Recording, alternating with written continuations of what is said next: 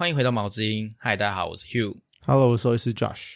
今天是我们的毛孩聊天室，今天我们要来跟大家聊聊皮肤的疾病。那今天我们有特别来宾，然后就是久违的王红新兽医师，欢迎欢迎欢迎王红新兽医师。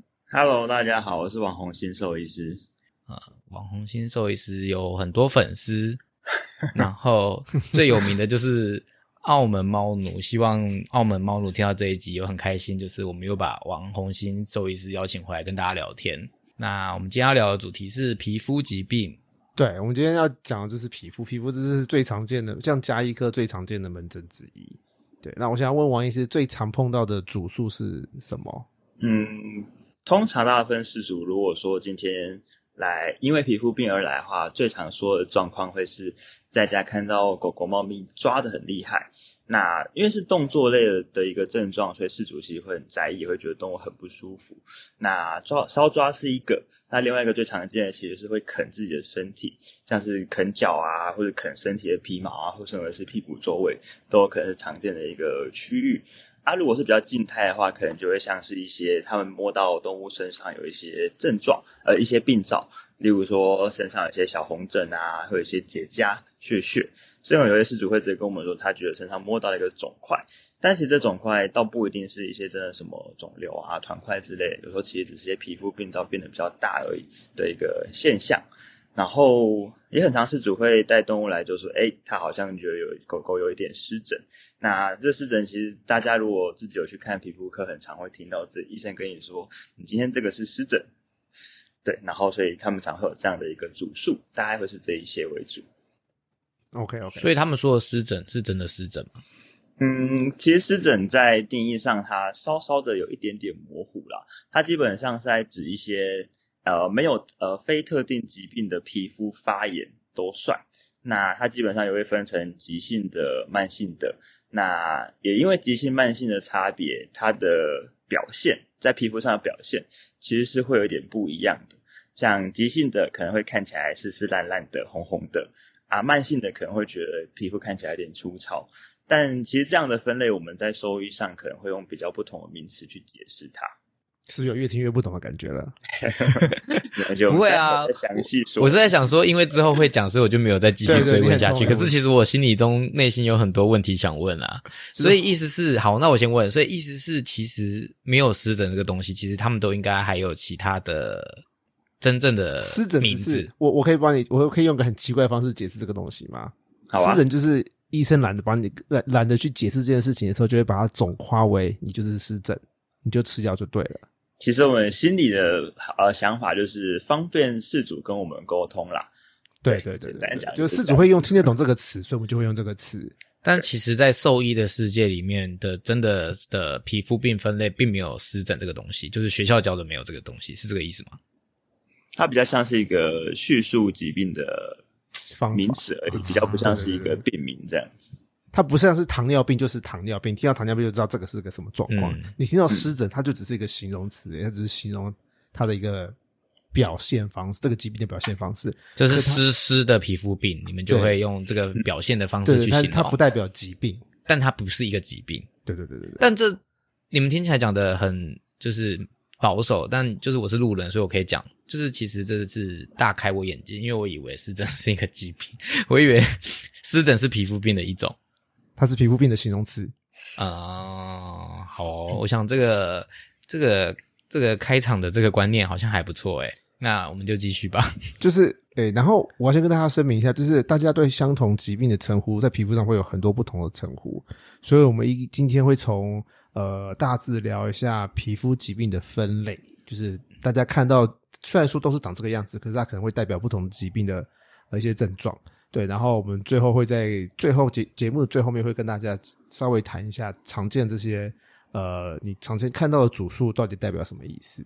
那皮肤疾病的分类主要是分成感染，然后或是过敏，然后还有内内分泌的疾病，还有呃免疫系统的疾病跟肿瘤也是一个疾病。那过敏的部分，因为它是一个比较曲折离奇复杂的部分，我们就会分到下一集再跟大家慢慢的去讨论。我们今天就会把重点放在感染，然后内分泌疾病，然后免疫系统跟肿块、肿瘤这一块。对，然后刚刚王医师讲的很重要的部分就是养养这个事情，在狗猫的皮肤疾病是一个很重要的一件事情。那养在动物身上会是什么样的表现方式？诶，好养这件事情啊，如果说像我们自己好人来讲的话，你自己皮肤如果会痒，其实你自己会很清楚，你可能知道自己哪边会会不舒服，会有点瘙痒感，会想要去抓它。那但在这部分的话，在动物身上其实就很难，呃，我们就无法在它心电感应知道嘛。所以说，我们说透过观察方式来知道它到底痒不痒，跟到底有多严重程度的瘙痒。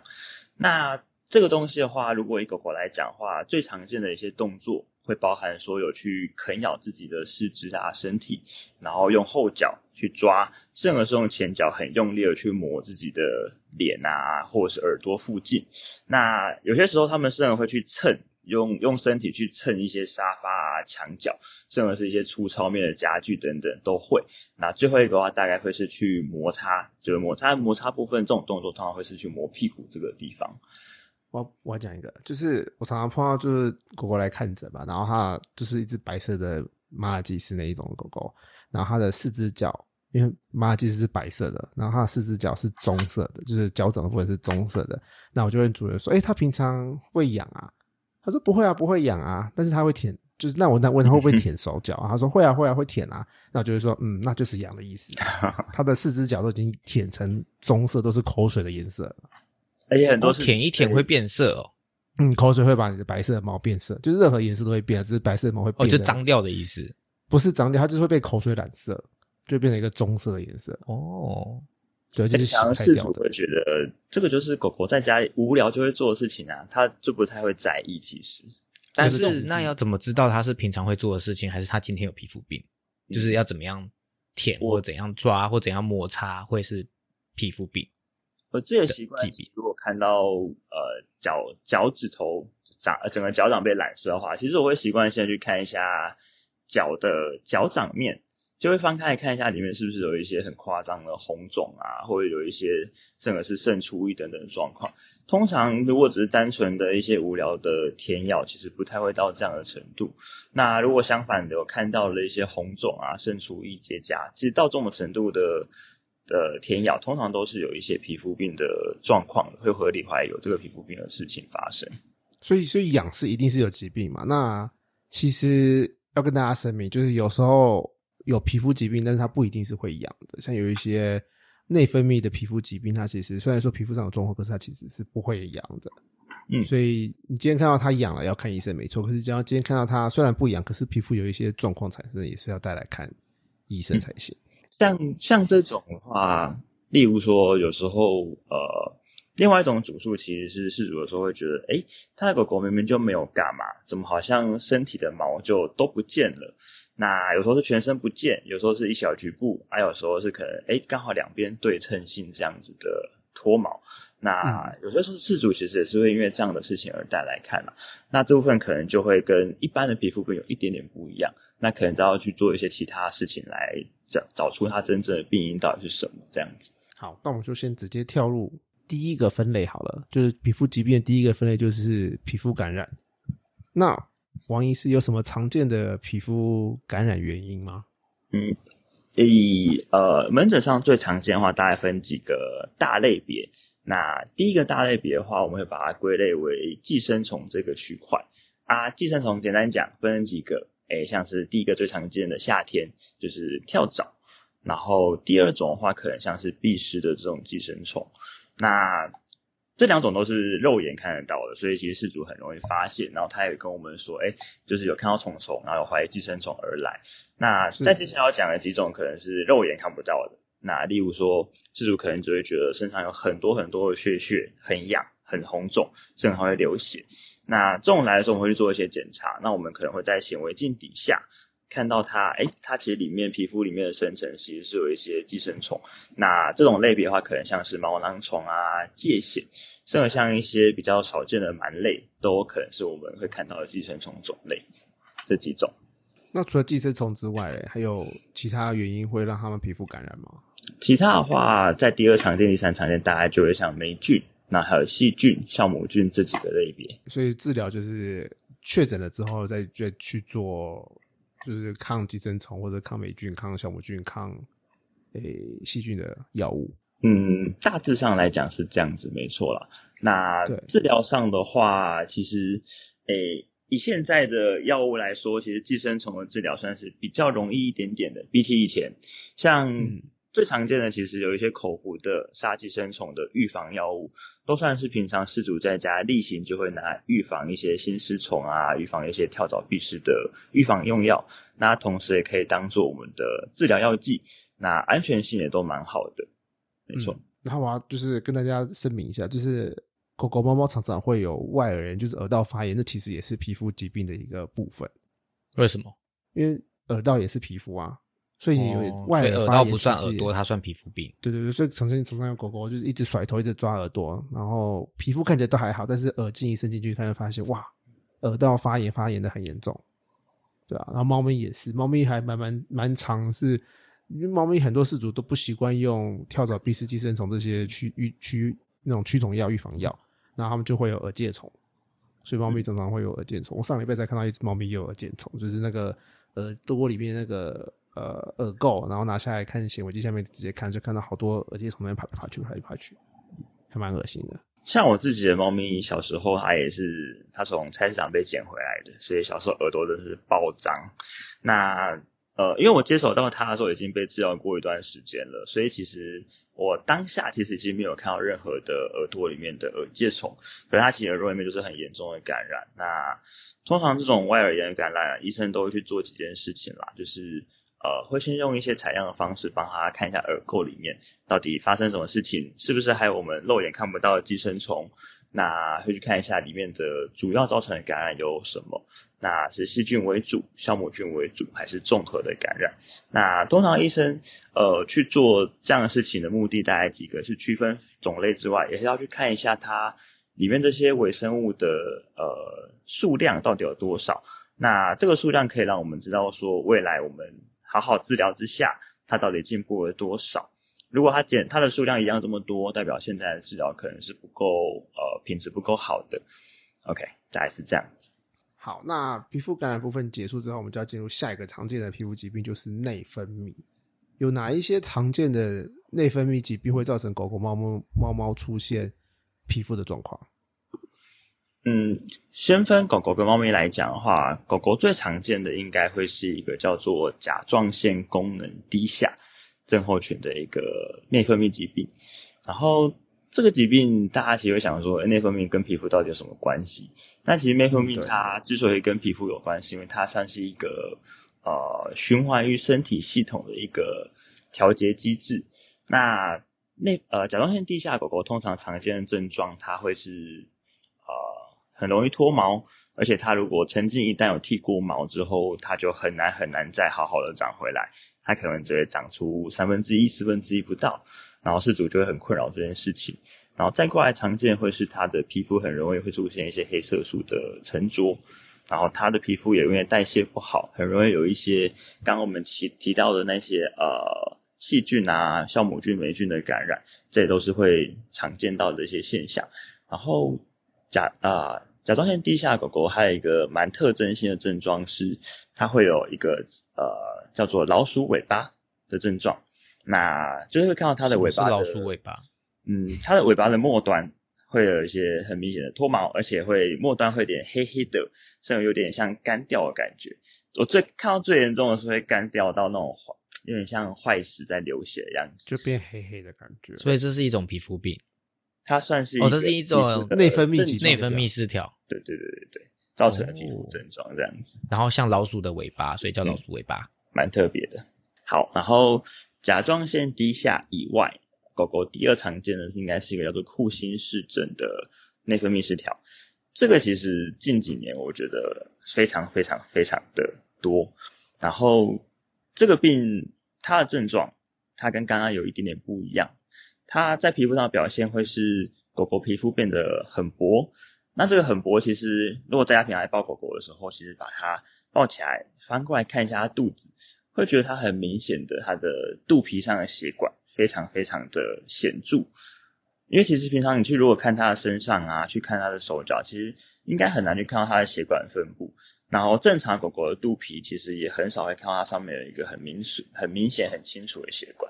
但是库欣氏症的狗狗，它的皮肤上面的血管会非常的明显，但特别是在肚皮这边了，会最清楚。所以当你看到它很明显血管跑出来的时候，可能是一个需要去看一下的时候。然后这个算是比较特别的，而其他的第二特别，哎，怎么了？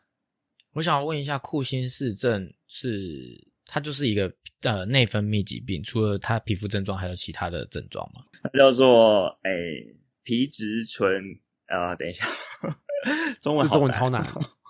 肾上腺机能亢进症候群，或者是有人会叫它皮质醇过多症候群之类的。它其实有这是一个中文比较新的疾病嘛？嗯，其实不算，它很久了，只是说它是嗯狗狗跟猫猫都会有的嘛？狗常见，狗狗比较常见很少很少。这个器官在这里，在你的肾的上面，啊，它是一个器官的问题。它是一个，因为它是它是一个腺体，这个腺体是在你的体内找得到的，它就是一个器官啊，它就是专门分泌肾上腺素的，是吧？哦肾上腺素是这里出现的吧？嗯，对。中文好难哦。刚刚刚刚在讲的那个那个那个那什么皮肤之皮肤血管之外啊，他还想要另外讲一个东西是那个有个像库欣氏症很特别会有的现象，就是有库欣氏症的狗狗，它有时候会在皮肤的呃表面摸到一些很硬的小硬块，那、这些硬块都是扁扁的，那肉眼看起来会是白白的，然后事主会很纳闷，就是它到底发生什么事情。但其实这些硬块它很有可能是库欣氏症的一个呃特征性的病灶，然后这些这些硬块它是一个很脆弱的地方，会很容易皲裂啊、流血啊，甚至会有一些继发性的感染。然后题外话提一下，就是库欣氏症它有分好几个类别啦。那有些时候是狗狗自己身体因为老化而出现的内分泌失调，但其实有时候是因为饲主常常因为狗狗出现皮肤病啊，懒得带去看医生啊，常常帮它自己涂抹一些药膏，然后擦着擦着，擦了半年一年之后，他皮肤就继发出这个依源性的库欣氏症，它也是一种常见的案例。我有路人又有问题了，什么叫做依源性？诶，依源性其实是就是指说，好，我们先回过头来，库欣氏症它简单来讲，其实就是身体自己分泌的类固醇太多了。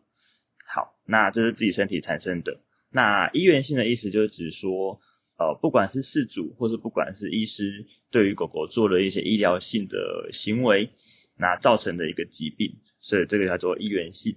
那简单来讲，就是事主可能在涂抹的药膏里面的成分是含有类固醇的。那这个类固醇长期的去作用在皮肤上面之后，它会造成这个皮肤它出现依源性的库欣氏症，甚而是因为皮肤其实也是一个会吸收药物的器官啦，它可能一直吸收之后，整个身体里面的血液循环也充满了类固醇，那就等于说它会出现全身性的呃依源性库欣氏症这样子，那这块皮肤可能就会变得很薄，甚而是破掉，然后它上面可能出现一些白色的钙化的硬块。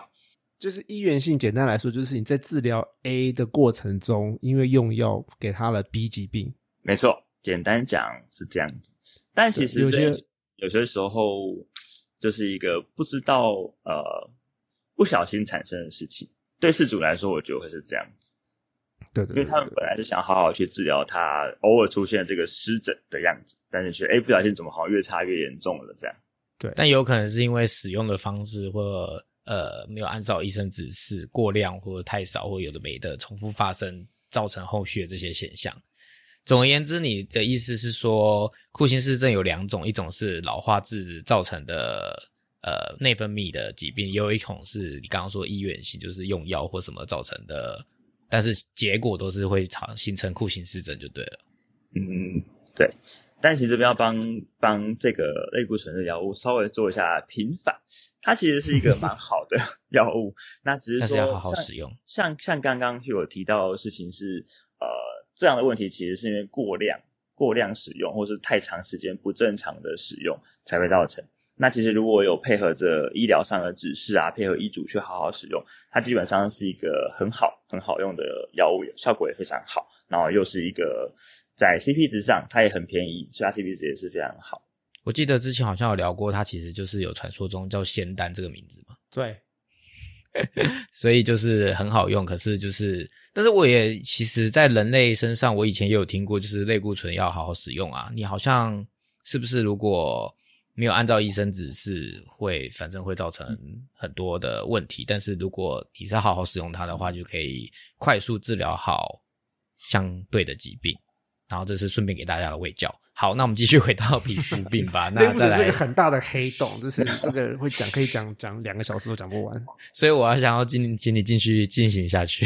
OK OK，那猫咪呢？所以跟狗狗都讲完了吗？狗狗的内分泌疾病的常见大概这两个为主。OK，那猫咪有吗？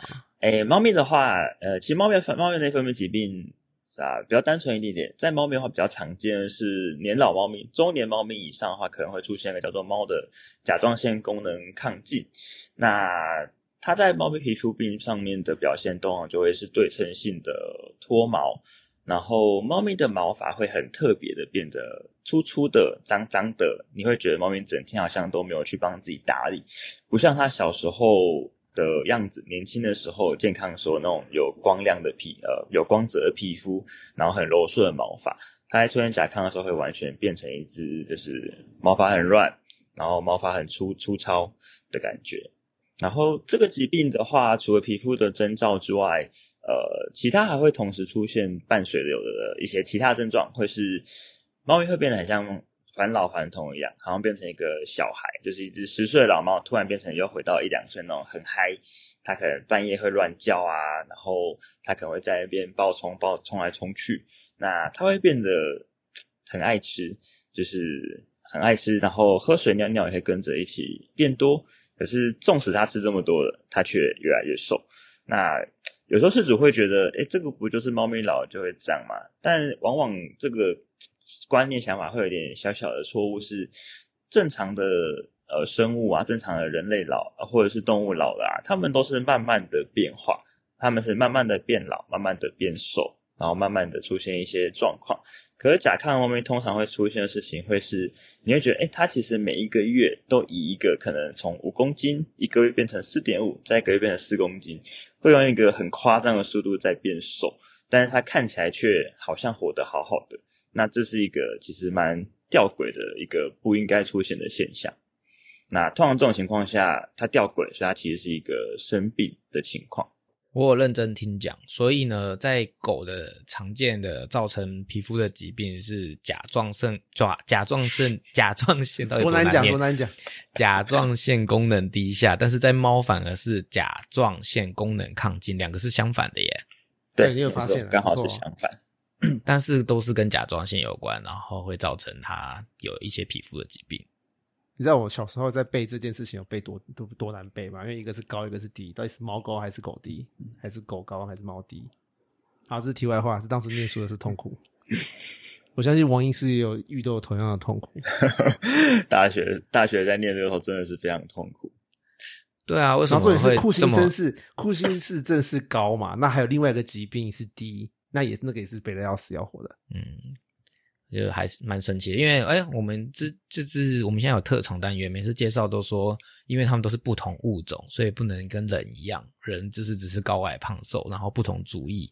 可是呢，狗跟猫它们是完全不同物种，所以它们的疾病就是完全不一样，所以一个刚好是高，一个刚好是低。我有没有很有观念？哎，两位有兽医师，赶快鼓励我嘛！好，好棒，好棒！你就越来越有那个，你们两个都给我没反应，真的是很过分。你很认真在就是分享你自己学习这么多，其实我们两个对啊，我今天就是在上课啊，今天就是难得久违，我们好久没有那个聊天室有特别来宾了，当然 就哎对耶是很开心，很久没有被两个兽医师同时上课了。以前我们常常都有特别来宾，最近终于就是又回回归我们的开场了王医对再师愿意来接受我们访问，那当然就是很认真的听讲啊。好啊，那再来还有什么吗？好，所以这样讲完内分泌之外，我们就要来进入最后一个常见的皮肤疾病，就是呃免疫系统的疾病了。那有什么哪些常见免疫系的疾病会让呃狗狗、猫咪出现皮肤症状？嗯，其实免疫系统的疾，免疫系统造成的皮肤疾病，在临床上相对前面讲那几类，其实是比较少见的。那呃，先这样讲好，免疫系统它出现的症状跟一般的那些感染啊、寄生虫啊会出现的呃外观上的不一样，会有几个特征，就是诶，事主在看的时候，可能一样会觉得好像就一样是皮肤病，一样是皮肤会。溃烂啊，会发炎啊，然后会有一些破皮、流血等等的。但在兽医师的角度，会在某些看到某一些征兆的时候，会去怀疑到免疫系统的问题。那第一个征兆是，这个皮肤病可能就是诶久治不愈，好像做了一些基本的治疗，怎么洗澡啊，怎么吃药啊，都不会好。那这是第一个。第二个的话，会是我们会去看一些特别的位置，例如说有一些比较特殊的免疫疾病，它会很容易。啊，是在眼睛周围，眼就是我们所谓眼周的那些皮肤，或者是在狗狗的鼻子、鼻吻部的周遭或者鼻颈上，会出现一些特征性的病灶，像是菌菌裂啊，然后它会整个很糜烂、流血。那甚至是狗狗的鼻头不都黑色的嘛？它那个色素也会就不见了，从一个黑色的鼻头变成啊粉红色，或是有点白白的样子。然后这是第二个我们会去看的，呃，免疫性皮肤病的征兆，会让我们怀疑啊。第三个，第三个比较特别是，呃，他们很常一样一样是在狗狗的头脸部、狗猫的头脸部这个区块，他们会很喜欢在皮肤跟嘴巴黏膜的交界处出现刚刚说的那一些溃烂啊、结痂啊、分泌物很多的一些征兆。那这大概是几个我自己呃在看。呃，看诊的时候遇到，我会觉得，哎，这只动物有鬼，它可能有一些比较严重的免疫系统的问题，这样子，大概会是这几个特征啦。那有什么常见的疾病吗？嗯，目前其实，在临床上比较常见的几个诊断，大概会有像是常听到的，会是叫天疱疮，或者是红斑性囊疮。红斑性囊疮在在人医应该。听到不少，但其他的诊断上会比较困难，就是它合并着一些其他系统，就可能其他器官有没有出现类似免疫系统的问题，然后再合并，呃，像有没有皮肤的症状，才会做一个诊断。它其实会有一个诊断的所谓 criteria，会一些准则都要达都要符合了，那才会给他这样的诊断。因为后续的治疗其实是相当麻烦。然后，呃，还有一个比较特别的是。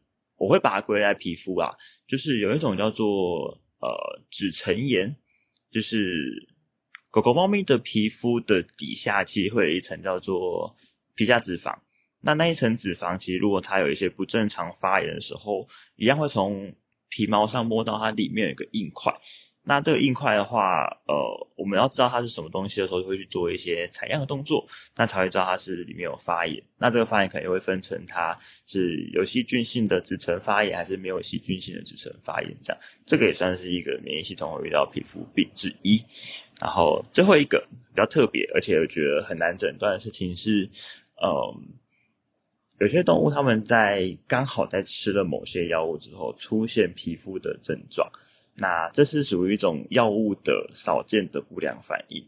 那这个在任何药物都有可能会出现，而且，嗯，就还蛮需要事主都有一些细心的观察。他很明显的知道说，他是在某个事件吃了某个东西，吃了某个药物之后而出现的皮肤状况，那我们才会知道他可能是跟药物有关系。嗯，这个比较特别啦，蛮少见的。好，那常见皮肤疾病讲完之后，我们来讲常见的诊断方式。好了，那皮肤疾病有哪些常见的诊断方式？好，通常啊，就是皮肤病来的时候，我们会做几件事情，就是有一些是比较直观的，你可能看到医生会去，就是我们看到有病灶的位置，会去做一些用我们的呃，在呃那个叫什么玻片，我们会去刮一下皮肤，或甚至是有些医生会用刀片，会去刮一下皮肤，刮到它有一点点渗血。那这个检查通常会需要刮到一点渗血，是因为为了达到一个比较好的诊断率。但是看起来会有点小小恐怖，但其实会希望是主其实可以稍微谅解这个部分。那这个叫做烧刮试验。那有时候如果皮肤是一个嗯，所以刮到渗血不是兽医师失手，故意的，是故意的。哎，说不定不懂的人 事主跟我一样，我想说哦，这兽医师很笨呢，这给我刮皮肤刮到流血。通常有些人说是会先就是，哎，我等下会刮到，会有点出血。所以我是帮这些事主打预防针，就是这是必要的手段，而不是今天这个呃兽医师比较菜，或者他不小心就是睡睡昨天睡不好，然后手抖了一下，不是不 是是故意的，对，是必要的，对对。对。好，然后除了这个之外，还会做一些。如果今天他的皮肤的病灶是那种湿湿的，很多分泌物，可能会去做一些啊，叫做压片试验，就用磨片玻片在上面磨一下，得到上面的一些微生物或者是细胞。那如果今天怀疑是一些像是寄生虫的话，我们可能会做的是像拔毛，或者是用藻书去看看到底有没有跳蚤。那甚而是我们可能藻书是吗？呃，就是图书馆的书去找书。你不，谁准你一个兽医师给我问这种问题？那药也是我问好吗？我都听得出来是刷跳蚤的梳子，好不好？你好聪明哦，你竟然知道啊！我就是中文还不错吧？耳濡目染。呃，我们最后一个，最后一个就是我们会做一个叫做细胞学检查，就是我们可能可以在上面那些膜片中看到有没有不正常的细胞。这个这个其实会蛮重要的，因为呃。偶尔啦，我们偶尔会在年老的狗狗啊，它一样，它久病不愈，就是哎，就是怎么样去看了 N 加兽医师都没有好，那这个细胞学检查就会就会出现它的价值跟重要性。就我们可能说会在这样的久病不愈皮肤病上上面抹了细胞血之后，就发现哎，它其实是一个皮肤的肿瘤。那肿瘤在皮肤上面有时候会是一个很明显的肿块，但有时候它其实就是一个看起来很像是一般皮肤病的样子。那可能要去看到它的显微镜底下的细胞之后，才会知道啊，它其实是一个肿瘤这样子的可能性。对，所以这个会蛮重要的一个检查。那肿瘤还有什么方法可以去诊断它吗？嗯，其他的诊断方式就会比较侵入性一点点。例如说，我们可能需要帮动物做一点轻微的镇静，甚至是全身麻醉之后，去做一些叫做所谓生检的采样。简单来讲，比较白话讲，就是做切片啦。就是我们会去切一小块组织下来，然后做成切片，那会有更好的诊断结果，诊断的确诊率会高一些。那有哪一些皮肤疾病是动物之间会彼此传染的吗？嗯，大部分会是一些我们刚前面提到那种具呃具感染性、传染性的东西，包含说像是细菌啊、酵母菌、霉菌跟寄生虫这一类。那嗯，先提一下事情是比较会比较会常见传染，其实是寄生虫，像是跳蚤。那它到人身上其实不会寄生在人身上，它可能就是叮一下造成人的不舒服，但它们很少会住在人身上。然后。呃，霉菌算是呃算是比较常见的，它可能造成人的一些皮肤的红疹啊，还一圈一圈红红的、很痒的一些病灶，这两个比较常见。但是其实像细菌类的啊，也不能说它不会传染，只是这东西几率相对低。所以家里狗狗如果皮肤有一些细菌性问题，然后刚好人类的啊，可能最近身体比较不好啊，免疫力比较不好啊，在照顾它的时候，可能自己还是要稍微一点点小心，避免让自己的伤口去碰到狗狗皮肤病灶。然后有碰到的话，记得要去帮自己做一个卫生清洁啊、洗手之类的。那饲主看到什么样的病灶的时候，需要来看医生？这个部分的话，大概有几个类别，那我们就一个个讲一下。第一个最常见的，其实就是皮肤红红的，就整片皮肤都红起来，身额上面有一些小小的荨麻疹的样子。那这是第一常见的。那这东西，因为狗狗它们其实很常都有一些很厚毛发，所以饲主在看的时候，可能会需要自己把皮肤稍微拨开一下，把毛稍微拨开一下，才可以看到里面的皮肤的状况。好，这是第一个。那再过来会是一些皮肤上面的小红疹，那上面可能会有一些小小的脓包，像是青春痘那样子。那拨开毛发之后，有时候也看到一些皮屑，白色的、黄色的皮屑。那甚而是会有一些一大块的结痂。盖住它的整个毛发这样子，好，然后最后可能还会看到一些像是那种小的结节啊、小的肿块啊，然后一个整个一个一个大大的脓包这些的，这些可能都是如果真的是主发现，并且可能观察了一下下都没有好，那都会是需要做就诊的情况。我想要帮事主发问，什么是粉刺？嗯，粉刺的话被问，它其实就跟人的粉刺看起来会有点像。那几个比较常见的地方，呃，粉刺在猫跟狗都会有。那我先讲猫的，猫的比较常见在下巴。那坦白说，我自己对于猫咪粉刺这件事情它如果没有造成猫咪下巴的什么红肿啊、不舒服、抓痒啊，我会跟饲主说，你可以用诶干净的水沾在纱布上、化妆棉上，把它擦干净就好了啊，尽量不要手贱去抠它，有时候反而抠一抠会出问题。然后第二常见的位置会是猫咪的，不管是公猫母猫都会，猫咪的乳头旁边很常会有一些小粉刺，那。这个东西基本上也不用去处理它，但其实事主看到的时候会有点小小的担心。那为什么会有粉？为什么会有粉刺的存存？它算是一个代谢之后的呃皮肤脂肪的堆积。对，然后像为什么常见在下巴，其实有时候跟他们在吃饭的方式有关。他可能在吃的时候会碰到呃饲料碗上的油脂啊，饲料上的油脂，或甚而是。呃，它吃的食物偏油，让呃猫咪的皮肤代谢等等出了一些状况之后而产生的一个结果。对，所以有时候其实换了食物，它就就改善了。只是说换成哪样子的的食物会比较好，这个就是有待慢慢去尝试。好啊，狗狗的话，呃，通常狗会看到一些呃大量粉刺出现的时候，我会比较直观的去怀疑到，哎，它可能有一些呃常常出现的皮肤感染或者是内分泌的状况。所以，就是猫跟狗身上的粉刺跟人类身上的粉刺形成原因或者是表现是很像的吗？是很像的。其实我不知道人为什么会有粉刺，生理机转是蛮像的啦。所以就是他们也有青春痘的意思。你这不正确，真是不正确。我就是想要你们无法回答我。我们两个回答，我就知道你们不会回答我，可是我还是想要问啊。看起来真的很像，我们都会这样子叙述给事主，就是比较简而易、显而易懂的讲法。因为就是因为是小猫青春期就很容易长青春痘，好像不会这样子，没有会。啊，我记得，但是就是形成跟表现是类似的，看起来样子是很像的，所以他们也可以挤痘痘。千万不要急，不建议。OK，所以以在猫猫狗身上发现的话，就是就是不用管它，不用太大的处理，特别的处理。你说粉刺的部分吗？嗯，呃，粉刺就是看它有没有并发着一些像毛囊发炎那些红肿，如果有才会需要去做这些事情。毕竟皮肤也是呃。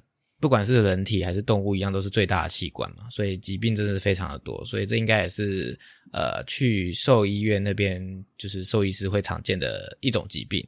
所以呢，我们今天只能讲一半，那另外一半就会在下一集，那下一集我们就会来讨论。皮肤过敏的部分，那今天我们节目就到这边啦。那喜欢我们节目，记得订阅。如果有任何问题，也欢迎到我们的粉丝专业及 IG 搜寻猫之音，在你收听的平台留下评价及留言。那我们就下次再见了，拜拜，拜拜，拜拜。